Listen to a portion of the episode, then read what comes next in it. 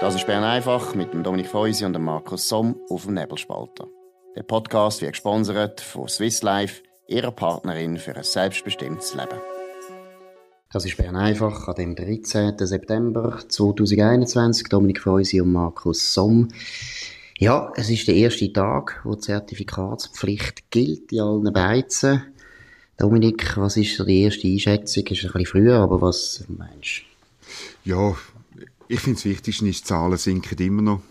Aber der Herr Bers hat ja nicht gesagt, unter welchen Bedingungen, dass man dann die Zertifikatspflicht wieder aufhebt. Oder er kann sie ja nicht sofort aufheben, aber jetzt müssen wir halt da durch irgendwie. Ich meine, die Menschen halten sich dran. Ähm, ja, es ist nicht schön, aber äh, man, am Schluss ist man, gewöhnt man sich an vieles, oder? Aber wichtig, ja. Ja, vielleicht noch eine Diskussion, die ich heute schon hatte mit jemand anderem, mit einem Kollegen. Der Uli Maurer ist ja fotografiert worden, wie er so ein Streichler Genau. Reichler-T-Shirt getragen hat und jetzt wird das natürlich wieder skandalisiert. Das sei jetzt wirklich gegen das Kollegialitätsprinzip. Was ist da so ein bisschen deine Einschätzung? Ein Sturm im Wasserglas oder ernsthaft? Es ist eine ganz bewusste Provokation durch den Uli Maurer, wo, wo diesen Massnahmen schon lange kritisch gegenübersteht. Und ähm, äh, man, kann, man muss einfach, wenn man das als Bruch vom, vom äh, Kollegialitätsprinzip äh, bezeichnet, dann müsste man auch mal äh, über die Brüche vom Kollegialitätsprinzip im Vorab informieren von Medien äh, durch den Alain Verse ähm, reden oder so. Ich finde einfach, das ist so eine selektive Wahrnehmung, wenn man jetzt daraus einen riesen Skandal macht. Ja, und ich finde, ehrlich gesagt, glaube ich wirklich, ich meine, es ist, äh, es ist ungewöhnlich, aber ich glaube wirklich, es ist wichtig, dass man jetzt bei dem Entscheid merkt, der Bundesrat ist nicht ganz einig gewesen das ist auch wichtig für die Bevölkerung, weil ich glaube wirklich, wir sind jetzt immer noch in einem Notrechtsregime letztlich, oder? Der Bundesrat kann wahnsinnig viel Zeug entscheiden, auf Grundlage immer noch vom Pandemiegesetz, wo eigentlich noch nie, noch nie richtig ausprobiert worden ist. Das ist das erste Mal und wir sehen da gewisse Fehler, die in dem Gesetz gewesen sind.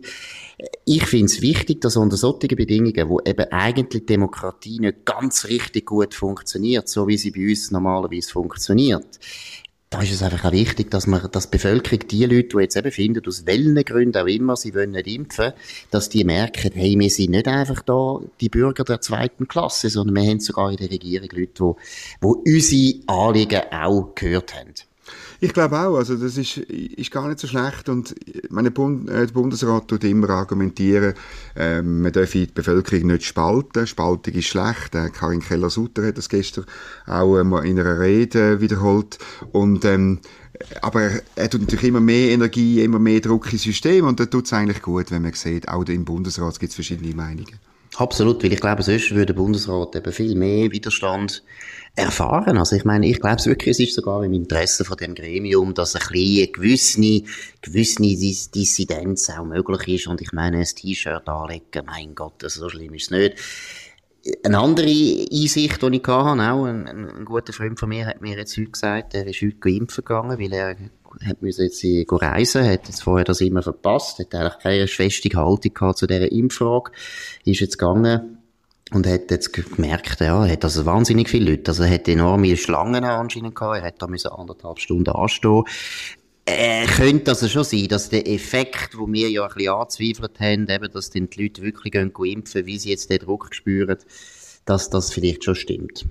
Ja, das kann sein, dann wird die Rechnung ja aufgehen und dann können wir sehr schnell wieder das Zertifikatsregime beenden. Äh, der Druck steigt dann sofort auf den Bundesrat und das wäre dann, ich würde sagen, das wäre nicht das Allerschlechteste von dieser Krise dann gewesen. Gut. Jetzt gehen wir auch weg von Corona. Wir haben schon genug geredet ja, über ja, Corona. Genau. Heute eine ganz gute Geschichte im Tagesanzeiger von Markus Hefliger. Ein guter Journalist, ein guter Kollege. Über die Unia. Genau. Man muss noch erwähnen, oder Hans-Ulrich Schad, ein äh, äh, Journalist von der Berner Zeitung, ist mitbeteiligt gewesen. Ah, Entschuldigung. Und, Entschuldigung ja, ja der, der könnte man nicht so, weil er lokal tätig ist. Aber es geht darum, dass aufgrund von einem Gerichtsurteil äh, vom Bundesgericht ähm, gegen den Kanton Bern und darum hat er das auch irgendwie eine geschmöckte Geschichte, ist bekannt worden, ähm, wie viel die Unia besitzt. Also aber nur so ein bisschen schemenhaft. Ähm, die Uni hat nämlich eine Beschwerde eingereicht, äh, weil sie zu viel Steuern zahlt. Das finden wir ja gut. Steuern zahlen ist Sehr schlecht. Gut, genau. Und Beschwerden gegen Steuerzahlungen finden wir immer gut. Und auch die Unia darf ihre Steuern optimieren. Ähm, wer die Pflicht hat, Steuern zu zahlen, hat auch das Recht, sie zu optimieren. Das ist unser Motto. Aber vor Gericht haben sie dann müssen offenlegen, wie viel sie eigentlich haben.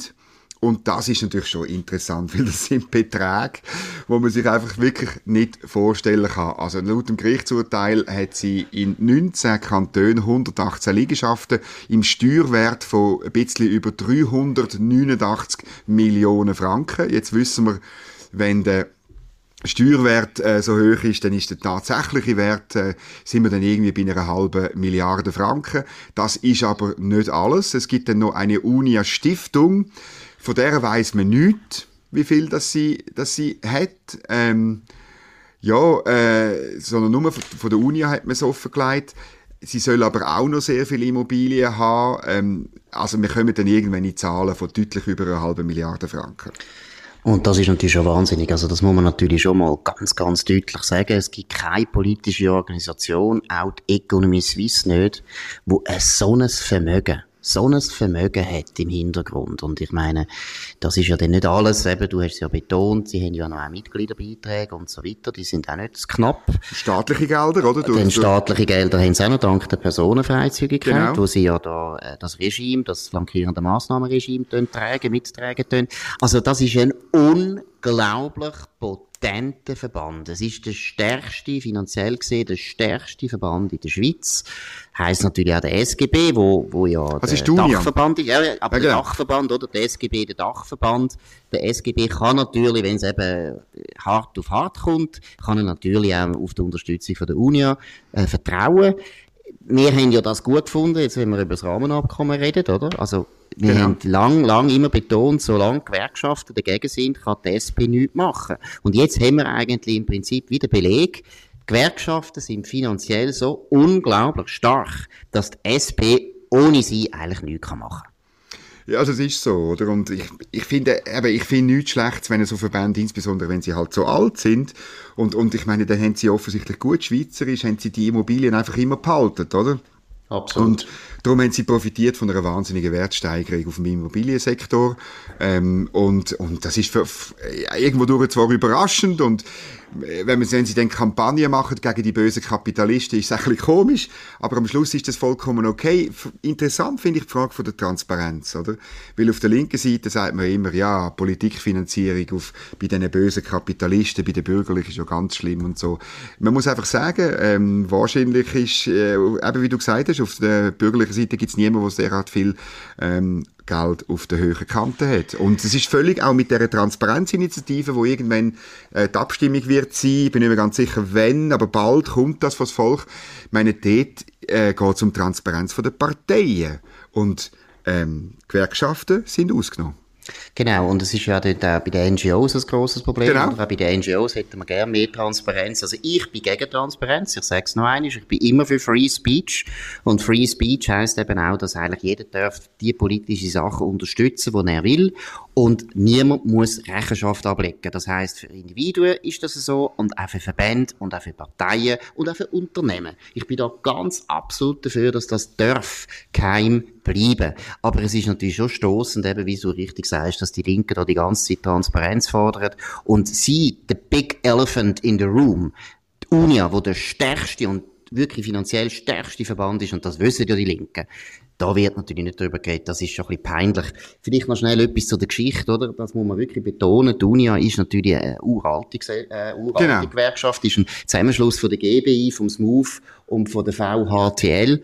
Das sind also vor allem insbesondere das MOVE ist natürlich, das ist die Gewerkschaft von der Maschinen- und Uhrenindustrie in der Schweiz. Ganz wichtig. Das ist ganz wichtig, ein Verband gewesen. Die sind früher, äh, eben der Verband von der Maschinenindustrie. Die Maschinenindustrie ist früher, früher für die Schweiz noch viel, viel wichtiger gewesen, als sie heute ist.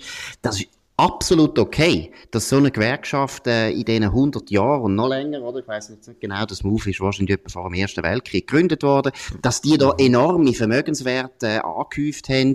Und es ist auch richtig für die Streikkasse, habe ich auch nichts dagegen, das ist eine Begründung, mhm. wo muss ich genau. kein, kein Problem, aber bitte dann nicht immer Transparenz fordern für alle anderen und so tun, als sagen wir, sagen wir da die Armenhäusler in der politischen Auseinandersetzung, während Millionäre sich können alles äh, kaufen. Das ist einfach ein bisschen stossend. Ja, und eben, wir werden wenn man dann Transparenz will, dann muss man sie wirklich äh, durchziehen. Ich sehe das auch so, das ist äh, ein Postulat, das jetzt halt ein bisschen modern ist, dass man alles will Transparenz haben. Es scheitert ja dann in allen Ländern rund um die Schweiz, wo man so Regelungen hat, äh, transparente Politikfinanzierung. Das Einzige, wo man überkommt, dann ist regelmäßig ein Spendenskandal, oder weil, weil man letztlich das gar nie richtig kann machen und dann taucht wieder etwas auf. Und die Frage ist ja dann, ob man es entdeckt, ob man es bei der Uni entdeckt, wenn sie die SP finanziert oder, oder wenn sie andere Anliegen macht. Ja, und ich meine, alle Leute, die in der Politik tätig sind und sich interessieren für Politik, und das ist also bei der Rechten so und bei der Linken so, sollten doch ein Interesse haben, dass nämlich sich für Politik engagieren nicht kriminalisiert wird. Und ein Teil vom Engagement ist immer finanziell, das ist ganz wichtig. Und das soll doch auch möglich sein. Und es ist doch, gibt doch unglaublich viele legitime Gründe, übrigens, wenn die Linken auch häufig von dem profitiert, dass man eben nicht will, dass alle wissen, welche Sache dass man genau. unterstützt. Genau. Gut, du hast noch eine interessante Beobachtung gemacht zu Michel Barnier. Ja, genau, das müssen wir noch ansprechen, weil ich äh, gesehen habe, dass es keine einzige Schweizer Zeitung hat bis jetzt über das äh, geschrieben. Das ist nämlich, ich finde es einfach so die, die, die historische, ironische äh, Wolte, wo Geschichte manchmal macht, großartig. Der Michel Barnier, großer Chefunterhändler von der EU, insbesondere beim Brexit, ähm, hat damals ja die, die Briten gesagt, es gäbe kein Cherry-Picking, man müsse hart sein, äh, die vier Prinzipien vom Binnenmarkt, insbesondere Personenfreizügigkeit, sind nicht verhandelbar, nicht teilbar und das ging alles nicht. Jetzt äh, bringt er sich in Stellung als Kandidat von der Konservativen, also die heißen Les Républicains in äh, Frankreich. Er wird dort gern nächstes Jahr antreten für die französische Präsidentenwahl. Und bei einem Meeting hat er wunderbar, hat er völlig etwas Neues gesagt, ein doppeltes Alter mit Pirouetten, nämlich Frankreich müsse die rechtliche Souveränität zurückfinden und eben nicht mehr einem Gerichtshof von der EU und der Europäische Gerichtshof für Menschenrechte unterstellt sein. Er will eine Abstimmung über Immigration durchführen und insbesondere Immigration sei ein Thema, wo Frankreich wieder selber müsse können steuern. Es ist großartig, es entspricht natürlich äh, eigentlich muss man sagen drei Volksinitiative, die die SP in den letzten Jahren verloren hat, eine Selbstbestimmungsinitiative, die hat wollen, dass die Bundesverfassung und das Bundesgericht internationalem Recht vorgeht, der Masseneinwanderungsinitiative und der Personenfreizügigkeitsinitiative, wo beide wollen, dass wir Zuwanderung wieder steuern. Also großartig, wie so ein Eurokrat plötzlich zum Nationalist wird. Und es zeigt für mich, oder es zeigt für mich, wie der internationalistische Glaube, muss schon fast sagen, die internationalistische Sekte, dass man alles nur international können regeln und der Nationalstaat ausdient hat, ist e- eventuell, ich hoffe es, am Ende. Ich glaube, aber bin nicht sicher, Dominik, du hast, glaube ich, SP gesagt und nicht SVP. Aber Oh, ganz schlimm. ich kann mich täuschen, aber man hat es dann schnell, gemerkt. Das ist natürlich. Genau, Asche auf mein Haupt. Drei, drei Initiativen von der SVP. Ich würde das Sehr alles äh, nur unterschreiben, was du gesagt hast. Vielleicht auch noch, was auch noch ironisch ist, und man muss sich das wirklich auf der Zunge sagen lassen. Ich meine, der Barnier hat gegenüber den Engländern gesagt, Personenfreizügigkeit unverhandelbar. EuGH, unverhandelbar. Und das mit einer Überzeugung. Und das auch immer wieder öffentlich. Und mit einer auch teilweise natürlich typischen, liebenswerten französischen Arroganz. Also, es ist natürlich schon ein starkes Stück, oder? Und es ist genau, wie du sagst, ich meine, letztlich alle Politiker in Europa, am, am Ende vom Tag ist es heute so, sie wollen lieber in Paris oder in Berlin oder in Den Haag oder in Brüssel, Brüssel, Belgien, etwas werden als in der EU-Kommission. Also das sieht man ja bei Ursula von der Leyen. Äh, heute genau. Präsidentin von der EU-Kommission ist ja eine Verlegenheitskandidatin, weil sie niemand gefunden haben. Niemand will mir das. Also das zeigt natürlich schon auch den Stellenwert, den die EU-Kommission jetzt mittlerweile bekommen hat. Ja, das ist so. Und ich finde es interessant. Also nehmen wir mal an, er würde aufs Schild kommen von diesen Republikanern dann ist es durch die Konstellation interessant. Du hast einen, einen Emmanuel Macron, äh, wo äh, Euro, ich würde sagen Euro-Turbo ist, also wo zwar immer wieder so ein bisschen auch die nationalen Sensibilitäten schon bedient in Frankreich, aber sicher nie auf die Art, das würde ich machen wie jetzt den Michel Barnier. Ähm, vermutlich auf der linken Seite tritt die Bürgermeisterin von Paris an, die Anne Hidalgo, und dann unvermeidlich ist natürlich Marine Le Pen dann hat man schon eine interessante Konstellation. Du hast dann wie zwei Pro-Europäer, die das betonen werden und sagen, La France, dans l'Europe und so weiter. Und du hast zwei, die eine ganz bewusste andere äh, Linie fahren. Und es ist natürlich taktisch vom Herrn Barnier, dass er sich genau eben äh, damit vom Herrn Macron unterscheiden eine Alternative sein für die rechts von der Mitte, wo nicht Marine Le Pen wählen. Er will damit natürlich Marine Le Pen auch schwächen, dort holen und gleichzeitig kann er sich eben als, als Republikan, eben als sauberer Demokrat darstellen. Das finde ich sehr interessant. Absolut und vor allem interessant wird sie, wie der Macron reagiert, reagiert oder? Genau. Weil äh, kann durchaus auch sein, dass ihm auch wieder ein bisschen euroskeptischere Töne kommen, weil das kostet ja die Politiker nichts, wenn wir ehrlich sind. Sie könnten immer so ein bisschen Sprüche machen und dann, ob sie denn die Politik durchziehen, also auch der Michel Barnier, äh, wenn der wird Präsident wird, die Chancen sind nicht wahnsinnig groß. Genau. Aber wenn er jetzt das wird werden, bin ich absolut überzeugt, er würde sofort wieder Realpolitik machen und Realpolitik für Frankreich sieht zurzeit halt gleich immer noch aus.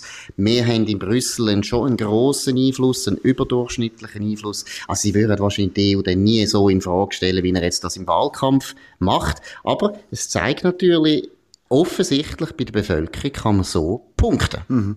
Du hast recht, oder? Er wird das nie umsetzen.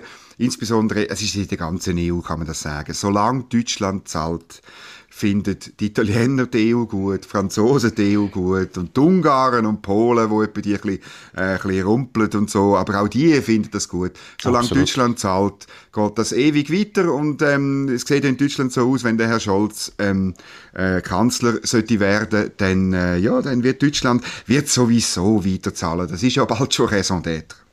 Da hast du völlig recht. Es gibt aber doch eine kleine Möglichkeit, aber da muss ich jetzt sagen, das ist jetzt einfach ein bisschen der Historiker, wo sich immer da in Jahrhunderten austobt. Äh, Frankreich hat natürlich einen unglaublichen wirtschaftlichen Niedergang erlebt in den letzten zehn Jahren. Oder der Euro hilft ja den Franzosen genauso wenig wie den Italienern ja. und den Deutschen hilft er sehr wohl, weil natürlich die Deutschen eigentlich eine, weiche Währung haben und deswegen wirtschaftlich geht es denen wahnsinnig gut. Und das Ungleichgewicht zwischen Frankreich und Deutschland, das ist natürlich schon etwas, wo die Pariser Elite extrem plagt. Wo sie natürlich schon merken, ah, so stark will man den Deutschland auch nicht haben. Und irgendwo könnte es schon sein, dass irgendein ein Tipping Point kommt, wo halt die Pariser Elite sagt, ja, wenn wir wirklich stark sein in Europa, dann müssen wir es eigentlich außerhalb der EU machen. Aber da geht noch lang. Aber ich sage nur, und deshalb als Historiker, es ist eigentlich in der europäischen Geschichte nie ewig gegangen, wenn Deutschland und Frankreich unterschiedliche Stärken hatten. Irgendwann ist das korrigiert worden. Die, die, vor allem die Franzosen haben das eigentlich immer schlecht vertreibt. Die Deutschen in gewissen Phasen auch wieder. Es ist halt eine Rivalität, die immer äh, dazu führt, dass die gleichzeitig immer wieder nicht gerade in Krieg, aber doch in Konflikt kommen.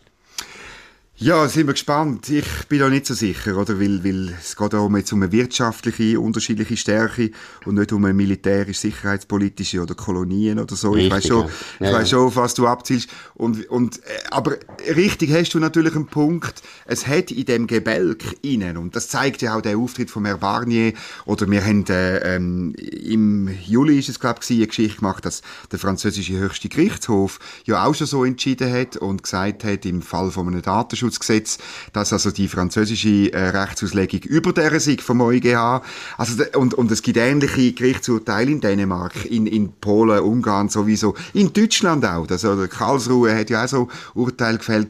Also es zeigt einfach, wie in dem System äh, Druck drin ist, wie das irgendwann einmal ein Dampfkochtopf könnte werden und wenn man noch mehr Hitze drauf macht, ähm, ist dann schon die Frage, ob es nicht irgendwann einmal verjagt. Aber wir wollen das nicht hoffen. Wir wollen ein starkes Europa, wir wollen ein gutes Europa, wo offen ist für Handel mit der Schweiz. Genau, weil es der Schweiz immer am besten gegangen ist, wenn es den Europäern am besten geht. Das will man auch noch betonen. So, das ist es gewesen, Bern einfach an dem 13. September 2021. Dominik Feusi und Markus Somm.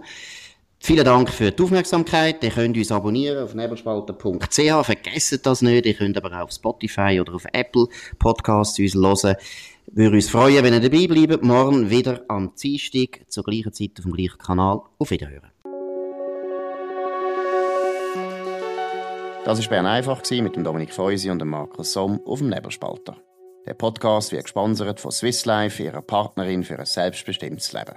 Den Podcast könnt ihr auf nebelspalter.ch abladen und auf allen gängigen Plattformen wie Spotify oder Apple Podcast und so weiter.